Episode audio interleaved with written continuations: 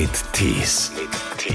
Schauspieler Philipp Christopher wurde in Berlin geboren, ist aber früh nach New York gegangen, wo er Film, Regie und Schauspiel studiert hat. Film, ein Medium, für das er sich schon als Kind begeisterte. Ich habe mir damals äh, die Farbe Lila mit zwölf Jahren, glaube ich, kommt mir so vor, als ob ich ihn ziemlich oft im Schlafzimmer meiner Eltern alleine angeguckt habe. Ich habe geheult wie sonst was. Ich fand es das Tollste überhaupt. In New York lernte er das Method Acting und da macht man auch schon mal komische Dinge. Ich kann mich an, das, an, an was erinnern, wo wir wirklich Möbel äh, spielen sollten. Also das ist dann, das macht so ein Kleiderständer. Das ist eigentlich auch ein trauriges Dasein. Ne? Da muss die ganze Zeit irgendwelche Jacken und Pullover tragen und viel Gewicht. Ein Satz, der ihn besonders begleitet. Wenn wir auf die Bühne gehen, müssen wir immer ein Stück von uns auf der Bühne lassen. Philipp ist der Typ, der oft als der Böse besetzt wird. Ich glaube, das hat schon was mit dem Look zu tun. Ist irgendwas in den Augen oder an der. Ich habe natürlich auch so ein ähm, markantes Gesicht, wie man Ja, sagt. ja, ja. Also, das kann schon sein durch die Statur und mehr mit dem Aussehen. Er hat in verschiedenen Filmen sowohl in Europa als auch in den USA gespielt. Zuletzt in Die Kinder von Windermere. Außerdem hat er aktuell ein Theaterstück geschrieben für das Web, das es jetzt zu sehen gibt. Einige kennen ihn auch aus GZSZ unter Umständen. Er hat viele Independent-Filme gemacht oder aber auch Sex in the City, da war er dabei. Oder Blood Ties, wo er neben Clive Owen gespielt hat. Und er muss gerade lachen, weil ich Sex in the City erwähne. Genau. Ich weiß, wie groß war die Rolle? So ganz klein bist du einmal durchs Bild gelaufen? Genau, deswegen, deswegen lache ich immer, Ja, weil das, äh, das steht natürlich in der Vita, aber das war wirklich eine kleine Rolle, da ist noch nicht viel von übrig geblieben, aber das wird immer wieder darauf angesprochen. Und ich muss immer wieder Aber das liest sich aber auch einfach so gut, Ja. weißt du? Hey, er war dabei. 2008 oder wann das war. Sex in the City. Genau, es ist ein smarter Titel, damit haben die sehr viel Zuschauer bekommen. Ja. Das heißt, wie bist du an den Job gekommen damals? Einfach. Äh, durch eine, also meine, meine Agentur damals, genau. Ich hatte auch eine Agentur in New York, Ja. eine Schauspielagentur, und äh, die hatte mich vorgeschlagen. Es war ursprünglich auch eine andere Rolle in dem Film geplant. Die hätte Full Nudity gebraucht. Ähm, Kein Problem für dich eigentlich. die habe ich dann nicht genommen. Warum ähm, nicht?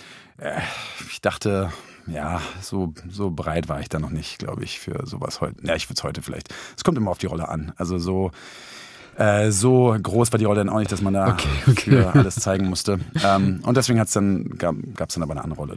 Eigentlich sind doch die Amerikaner die Prüden und nicht die Deutschen. Genau, ja, eigentlich schon. Stimmt. Stimmt auch, würde ich auch unterstreichen, aber was das angeht, da war ich mal der prüde Deutsche. Blood Ties, das war auch ein Film, wo du neben Clive Owen auch äh, gespielt hast, zumindest eine Szene. Da war die Rolle ein bisschen größer, aber schon, ne? Da war die Rolle größer. Ähm, genau, da ist, äh, da gab es dann auch richtiges Casting, da gab es dann auch ein Meeting mit dem Regisseur und äh, da wurde ich dann auch allen vorgestellt. Und das war eine tolle Erfahrung, ja. Ich habe ähm, Clive Owen auch kennengelernt, mit dem hatte ich auch eine Szene. Und Billy Kudrop, ich habe Mila Kunis nicht kennengelernt Ja, am Set. ja. Äh, mit der hatte ich halt nichts zu tun. Das waren ja so zwei Erzählstränge da in dem Film.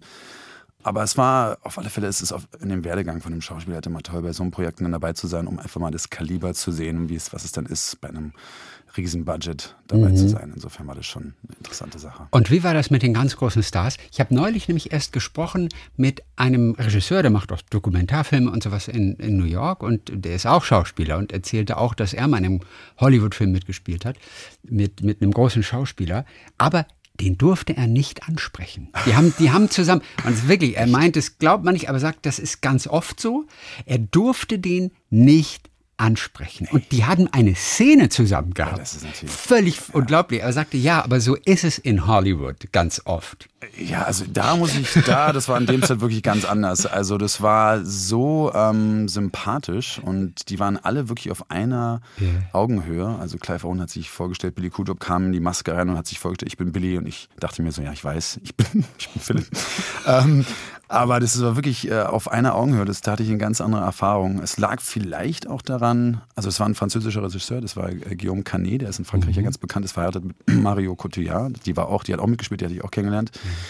Und vielleicht lag es daran, aber es war wirklich ein sehr sympathisches Set. Also da, und das ist halt das Schöne daran gewesen, weil man hat gemerkt, es sind auch nur Menschen, die haben, ne, es ist ja, viel Glück dabei. Ähm, wenn man das dann beobachtet hat, äh, ne, die, die kochen auch nur mit Salz und was auch immer. Also ich meine, ja, das ist, äh, die sind schon wirklich auf einer Augenhöhe, das merkt man dann. Ich finde es dann immer schade, wenn man so eine Geschichten hört, weil irgendwie sollte man das auch nicht zu ernst nehmen und da so ein Ego oder arrogant sein. Absolut, ich mein großer Star hin oder her. Aber so genau. stellen wir uns natürlich vor, dass wenn man schon in einem Film mitspielt, dass man dann auch miteinander zu tun hat. Rainer Bock, der Schauspieler, der Deutsche, der hat ja mal in einem Film mitgemacht mit Philip Seymour Hoffman. Mhm. Und da war es aber auch erst so, dass er das Gefühl hatte, er solle ihn nicht ansprechen. Mhm. Und die hatten ja beide nun auch größere Rollen. Und auch da hatte er erstmal das Gefühl, und es dauerte auch so ein bisschen, weil es erstmal hieß, belästige ihn nicht. Und es war eine Dreharbeiten in Hamburg, dieser Carré-Thriller da, wo er, glaube ich, auch Grönemeyer Musik für gemacht hat. Gerade ja. vergessen, wie der Film heißt. Auf jeden Fall, da haben die beiden gespielt. Und dann hat er aber irgendwann gesagt, ist mir scheißegal. Ich spreche ihn jetzt trotzdem an. Und dann hat er es gemacht. Und als die beiden anfingen, über Theater zu sprechen, Aha da hat sich Philip Seymour Hoffmann geöffnet und war völlig begeistert. Aber bis dahin auch so ganz leicht reserviert. Aber das Thema Theater, und Rainer Bock hat ja jahrzehntelang Theater gespielt Aha. in Deutschland, das hat Philip Seymour Hoffmann interessiert. Und dann sind sie auch richtig gut miteinander klargekommen. Ah, super. Aber wie gesagt, also wenn da so ein paar ganz große sind, ist, ist nicht immer so irgendwie so ganz easy. Ja, ich glaube, das wird dann natürlich auch durch diesen ganzen Security-Apparat so ein bisschen ja. suggeriert. Ne? Die ja, kriegen ja, natürlich, natürlich viel mehr Aufmerksamkeit und dann denkt man natürlich, oh, die darf ich ja gar nicht ansprechen. Ähm, ja, finde ich sehr schade, aber das hört sich, ja, einfach ja. mal loslegen und dann öffnen die sich schon. Zuletzt warst du auch zu sehen in Die Kinder von Windermere und auch in einer YouTube-Produktion Origin. Aber ich will ganz kurz mal auf den Anfang gehen, als du Film studiert hast. Du bist also nach New York gegangen und hast Film studiert. Eine Geschichte über Film zu erzählen. Wann hat dich dieses Medium angefangen zu faszinieren?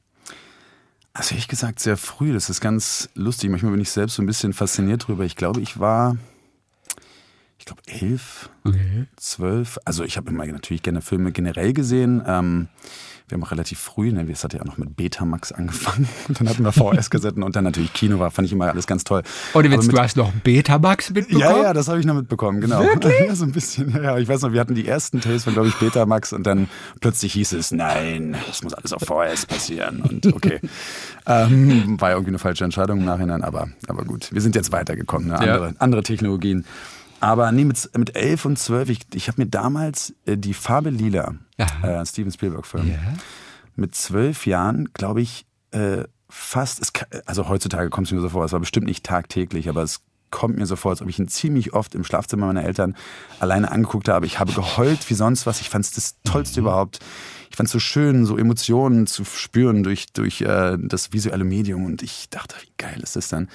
Und dann, hat, dann war noch, also das war ein Film und der andere Film war Der letzte Kaiser von Bertolucci. Okay. Auch ein sehr seltsamer Film, den man mit zwölf guckt. Irgendwie. Ja, wirklich. Aber, Andere aber Gucke, Rappelkiste und. Genau, aber er hat mich so fasziniert. Also ich fand es so äh, geil gemacht und Bertolucci ist ja für mich auch einer, so ein Riesenvorbild gewesen. Ich finde den einfach einen riesen äh, mhm. grandiosen Regisseur und der hat diesen Film, das war so episch, episch für mich, für ja. mich dieser Film. Und ich dachte, sowas will ich auch mal machen. Ja.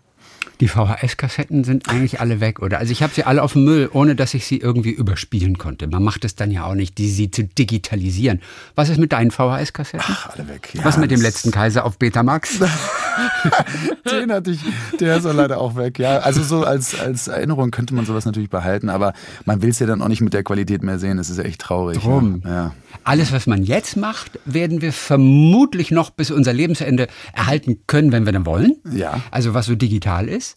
Aber da, da ist wirklich eine ganze Zeit komplett weg, oder? VHS weg. Ja, ich frage mich immer, was man früher gedacht hat. Ne? Dachte man, VHS ist das Ultimative. Vielleicht kommen wir auch noch weiter. Vielleicht ist es dann irgendwann so hochauflösend, dass wir. Ja, wirklich. Wer weiß. Also vielleicht dachte, ich weiß nicht mehr, was Leute früher dachten über VHS. Ich, ich, also für uns war das natürlich Standard. Ne? Das war so, okay, das ist die Auflösung. Wie heute HD-Auflösung ja, oder total. 4K und 8K und so weiter. Ja. Und Komisch. später heißt es dann mal irgendwie, was, den Film hast du noch in HD 1080? Ja, aber da, da, kann, man, genau. da kann man ja gar nicht selber mit reinsteigen und mitspielen. Genau. Das war einfach nur so zum Angucken, irgendwie, was, was sollte denn das früher? genau. Ich kann mir vorstellen, das nächste wäre dann halt dieses Virtual Reality, wo man einfach dabei ist. Also man ist wirklich in dem Raum, wo alles passiert. Und dann ist das alte, dieses HD und sowas alles von gestern. Ja. Es geht so wahnsinnig schnell. Wir rechnen ja gar nicht damit. Und neulich habe ich mit einem Experten erst gesprochen, der gesagt hat, die nächsten zehn Jahre, die werden uns technologisch noch viel weiter voranbringen Ach. als die letzten zehn Jahre. Oh Gott, oh Gott. Ja, ja erst, es, ist, es ist wirklich unglaublich. Man weiß ja nicht, was kommt. Aber wir sind ja einfach glücklich, wir leben im Jetzt. Das genau. macht ja auch sich glücklich. Also du bist mit 18 äh, nach New York City gegangen. ähm, fürs, Schaus äh, fürs Studium erstmal Filme machen, Regie und so weiter, hast aber auch Schauspielerei dann gemacht, bist 15 Jahre dann noch in New York auch geblieben. Fallen dir inzwischen wieder alle deutschen Worte ein? Ja, Ab und zu ist komisch. Also jetzt bin ich ja schon lange genug wieder in Deutschland ja, und trotzdem ja. ist es oft so, es liegt aber auch daran, dass wir zu Hause, also in, bei mir zu Hause reden wir halt in Englisch. Ja. Ich rede mit meinem Sohn Deutsch, meine Frau redet mit ihm auch Englisch. Mhm. Ähm, also ich rede noch sehr viel Englisch und ab und zu ist es wirklich so, dass mir dann ein deutsches Wort äh, es ist selten, dass mir das amerikanische, also das englische Wort nicht einfällt. Oft äh, mehr schon das deutsche Wort. Mhm. Kommt dann gerade nicht. Und dann ich so, ah, shit. Ja. Was du ja auch gelernt hast in New York, dort an der Schauspielschule, ist ja auch das Method Acting, von dem die Menschen immer sprechen, dass man wirklich mit so einer Rolle verschmilzt und seine eigenen Emotionen einfach noch hinzunimmt, um dann diese Gefühlswelt deines Charakters oder sowas äh, auszuloten. Du hast eine Lehrerin gehabt, die dir ganz nahe stand, die du sehr verehrt hast, Elizabeth Camp. Was war so besonders an der? Oh, da bin ich jetzt richtig emotional. Die habe ich gar nicht erwartet, die Frage. Ähm, Elizabeth, ja. Es war einfach, äh, also ich, ich, Method ist so mein Training gewesen von Anfang an. Ich habe eigentlich äh, in Deutschland damals, also im Gymnasium habe ich auch Schauspielunterricht gehabt und auch Schauspiel gemacht, aber das, äh, das eigentliche Training habe ich dann, das war alles Method und da habe ich mich dadurch auch nochmal richtig ins Schauspiel verliebt, weil die Herangehensweise war für mich einfach toll, so eine, ein toller Werdegang, wie man in den Charakter reingeht, wie man ihn, wie man ihn wirklich erlebt und lebt dadurch. Man, man kreiert die, ähm, die Geschichte von einem Charakter. Man, man, man führt sie wirklich auf, man improvisiert sie, damit sie dann wirklich im System drin sind. Okay. Obwohl sie im Stück gar nicht oder im Film genau, gar nicht auftaucht. Genau, ne? manchmal Aber kann man wirklich, wenn man das weiß, manchmal findet man auch, wenn es der Drehbuchautor einem gibt, mhm. ähm, dann, dann kann man diese Szenen wieder aufführen und improvisieren. Und die sind dann so drin in einem System, äh, da muss man auch einfach vertrauen, dass die da sind, dass die wirklich ein, das, das Leben kreieren und du, du fängst an, diesen Charakter wirklich so zu verstehen, als ob du ihn wirklich lebst. Und das ist einfach, ein, ich liebe diese, diese Arbeit. Das ist eine echte Fleißarbeit, ne? Ja, das, neben das, dem Text nochmal so eine Backstory, da steckt, sich zu entwickeln. Ja, da steckt viel drin. Also ich habe damals ähm, an einem Theaterstück North of Providence in New York gearbeitet und das war einer meiner Lieblingsräume. Habe ich aber im Theater kannst du natürlich ähm, viel mehr proben und ich habe da so viel geprobt. Wir, wir haben wirklich Szenen ähm, zurück ins Leben gerufen, die, die so im Theaterstück angesprochen wurden. Ich bin mhm. dann sogar nach Providence gefahren und und ich bin die Straße, die da in diesem Stück äh, beschrieben wurde, lang gelaufen. Ich habe geheult. Ich dachte so, es ist, ich habe das wirklich alles so, als ob das mir wirklich passiert. Ja. Und das, äh, das hilft gemein. Also super.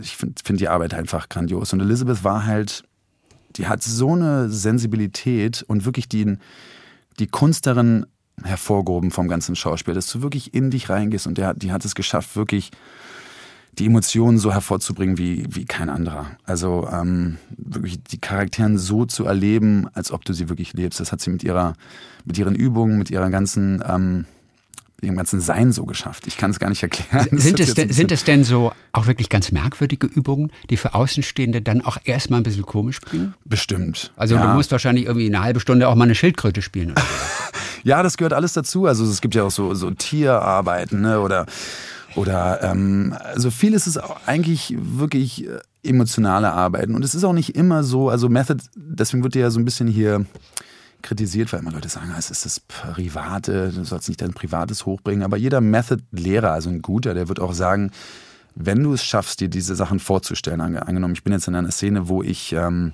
irgendjemanden verliere, mhm. habe aber in meinem eigenen Leben noch nie jemanden verloren. Es reicht aber, dass ich mir das vorstelle, ich verliere jetzt jemanden und die ganzen Emotionen kommen hoch, dann ist es so, dann ist es super, wenn du dir das vorstellen kannst durch deine Imagination. Ne? Mhm. Aber wenn dem nicht so ist, manchmal ist es ja so, ja. wir haben eine Rolle und wir haben Schwierigkeiten, uns da wirklich reinzuleben, dann sind halt diese Sachen, diese Arbeiten, was die Method-Methode da bringt, eigentlich einfach sehr hilfreich, weil du fängst an, wirklich in deine eigenen Emotionen zu gehen, die hochzubringen und dann verschmelzen die irgendwann mit der Rolle. Und das, mhm. wenn das passiert, das ist, ähm, also kriegt man einen Orgasmus. Ein Schauspielorgasmus sozusagen. Weil es ist so, äh, es ist einfach toll, denn, weil man wirklich eine andere Rolle lebt und die versteht ja. wie. Und das ist halt das Schöne auch am Schauspiel, dass wir einfach das Privileg haben, zu andere äh, Menschen wirklich zu erleben und kennenzulernen und zu verstehen. Also Empathie. Mhm. Ja, das ist das Schöne am Schauspiel. Also wenn man wirklich so arbeitet, dann lernt man Empathie. Da wird nicht gerichtet, da wird nicht gesagt, der ist böse, der ist gut, sondern man, man durchlebt das Leben und versteht, woher diese ganzen Sachen kommen. Warum ist jemand so, wie er ist? Warum ist diese Rolle, warum macht diese Rolle das, was sie macht? Nicht einfach spielen, sondern wirklich verstehen, warum ist das so? Und dann forscht man danach, lebt es nochmal neu und dann versteht man, ah, okay, daher kommt es. Mhm. Das ist interessant. Ja. Robert De Niro wird ja der Satz nachgesagt, den er wahrscheinlich nie gesagt hat, ich könnte sogar ein Schnitzel spielen. Das glaube ich. Aber vielleicht hat er ihn ja doch wirklich gesagt. Also das kann auch sein. Schnitzel sein. Aber, aber, auch das würde man mit Method Acting hinbekommen, oder? Ja, also das haben wir auch mal, ich, ich kann mich an, das, an, an, was erinnern, wo wir wirklich Möbel äh, spielen sollten. Also ja. das ist dann, ja, den muss man die aber auch irgendwie, also wirklich in die Tiefe von, von einem von einem Kleiderständer gehen und, äh, und zu sehen, was macht so ein Kleiderständer? Das ist eigentlich auch ein trauriges Dasein. Ne? Der muss die ganze Zeit irgendwelche Jacken und Pullover tragen und viel Gewicht und das dann wirklich so ne, in die Rolle mit reinbringen. Ja, gibt's alles. Wenn man Kleiderständer könntest du aber mit deiner Statur auch gut spielen, oder? bei, den breiten, bei den breiten Schultern. Das ist sowieso meine Traumrolle. Also da draußen, wenn jemand bitte einen Kleiderständer mal äh, für mich schreiben würde, würde ich das sehr toll finden. Ganz aktuelles Projekt.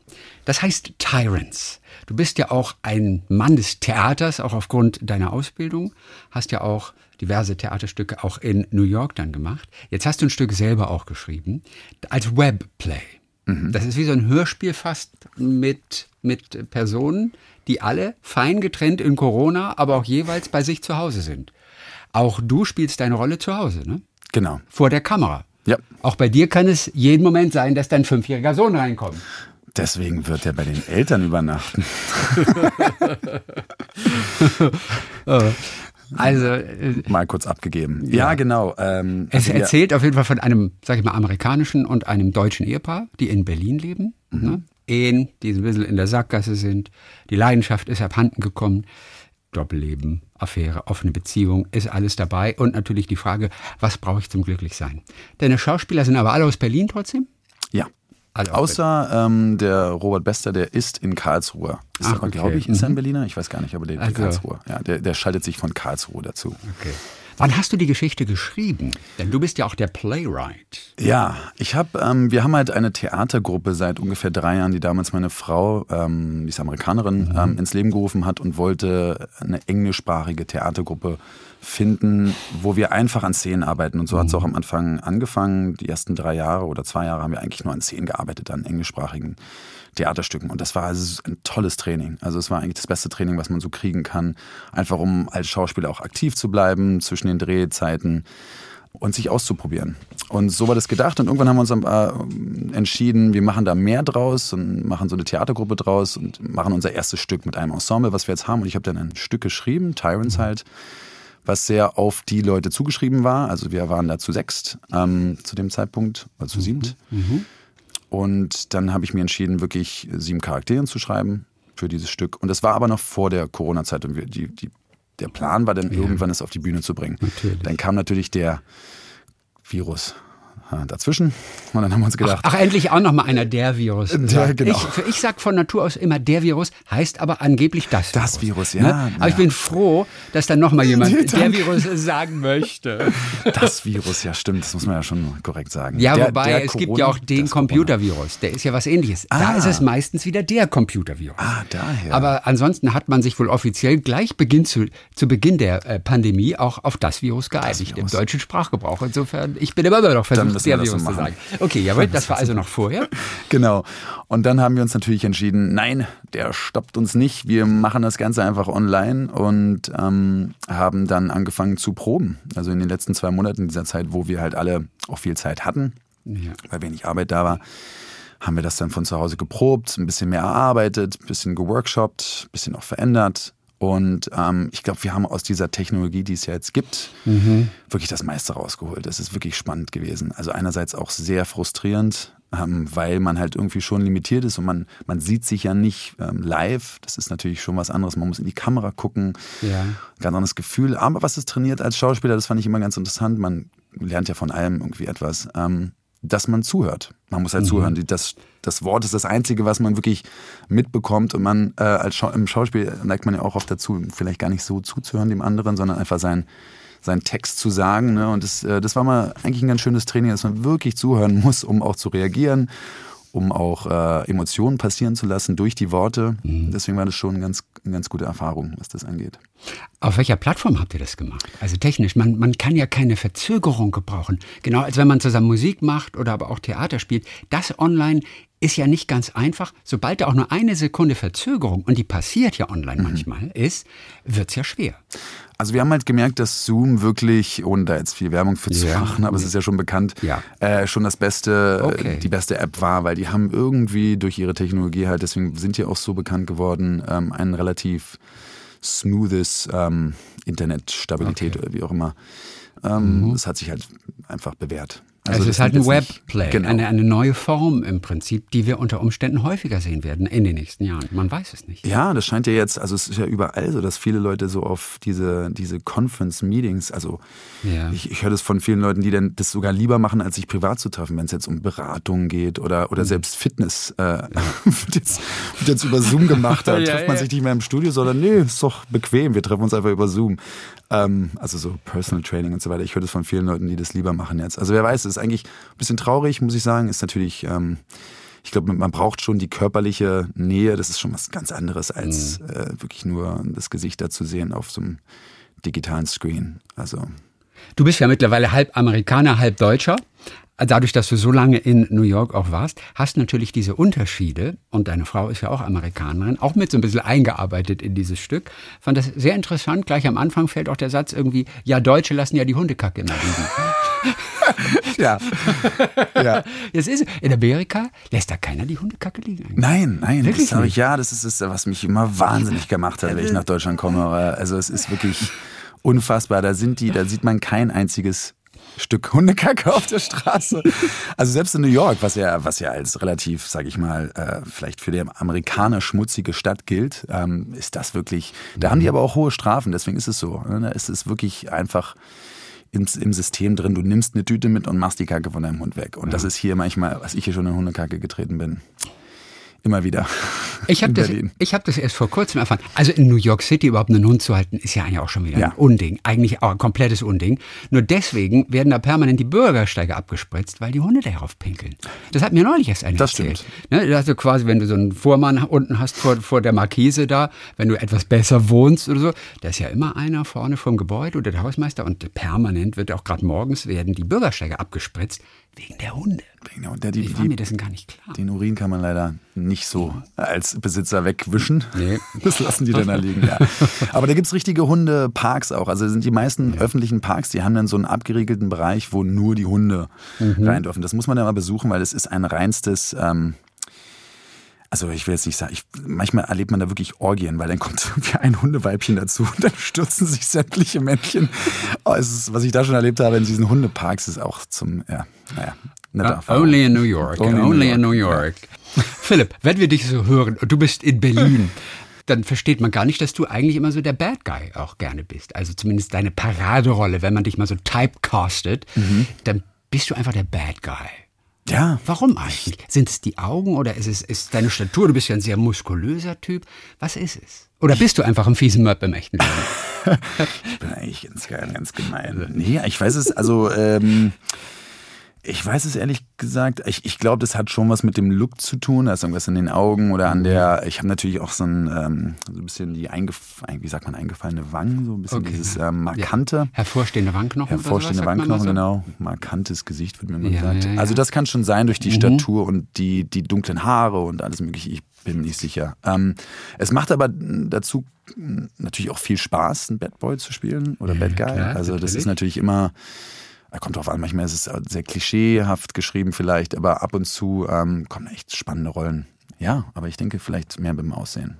Und solange du noch keinen Bond-Bösewicht gespielt hast, gibt es auch immer noch etwas, nach dem man streben kann als Bad Guy. Ey, ist so lustig. Ich habe in den letzten Jahren, als sie einen neuen Bond gesucht haben, die Engländer würden natürlich nie und nimmer einen Deutschen äh, für einen Bond nehmen. Das wäre Blasphemie. Das ja. geht ja gar nicht. Mhm, ähm, aber ich habe schon überlegt, ich müsste meinen englischen Akzent so ein bisschen trainieren, meinen britischen. Und ähm, ich habe auch eine englische Agentur in London.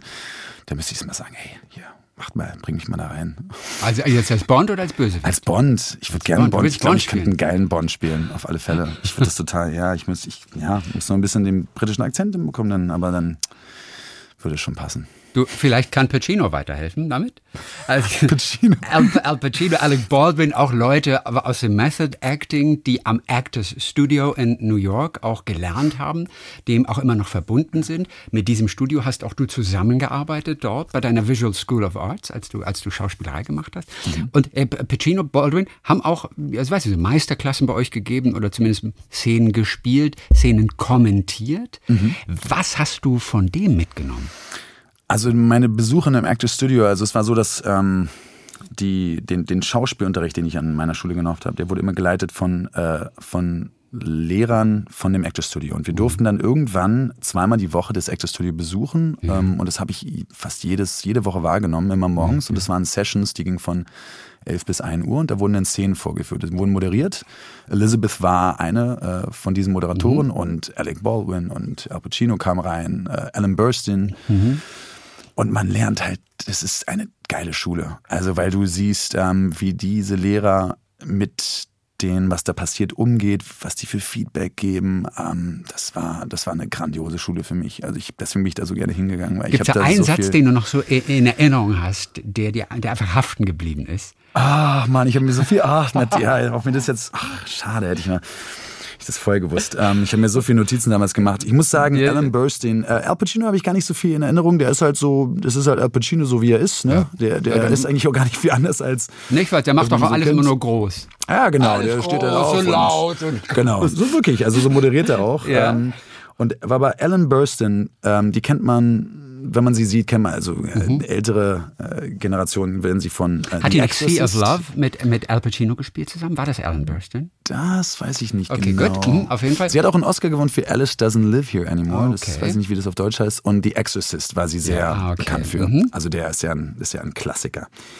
Aber wenn Alan Burstyn moderiert hat, dann war das ein Höhepunkt, jedes Mal. Also weil die Frau, ähm, die hat ein Wissen und eine Sensibilität, äh, das ist unfassbar. Also das war immer die geilste Schule und die ich kann, ich, dann würde ich vielleicht doch eher so ein Zitat von Elizabeth nehmen. Äh, ja. die hatte mal gesagt, dass ähm, wenn wir auf die Bühne gehen, müssen wir immer ein Stück von uns auf der Bühne lassen. Mhm. Ähm, ach, da werde ich ganz emotional. Ich werde emotional, weil ich muss dazu sagen, Elizabeth ist vor zwei Jahren ja. verstorben. Ja. Ähm, und die war auch so die Fairy Godmother von meinem Sohn. Die hat ihn auch kennengelernt. Mhm. Also das ist der Satz, den ich sagen würde. Ja.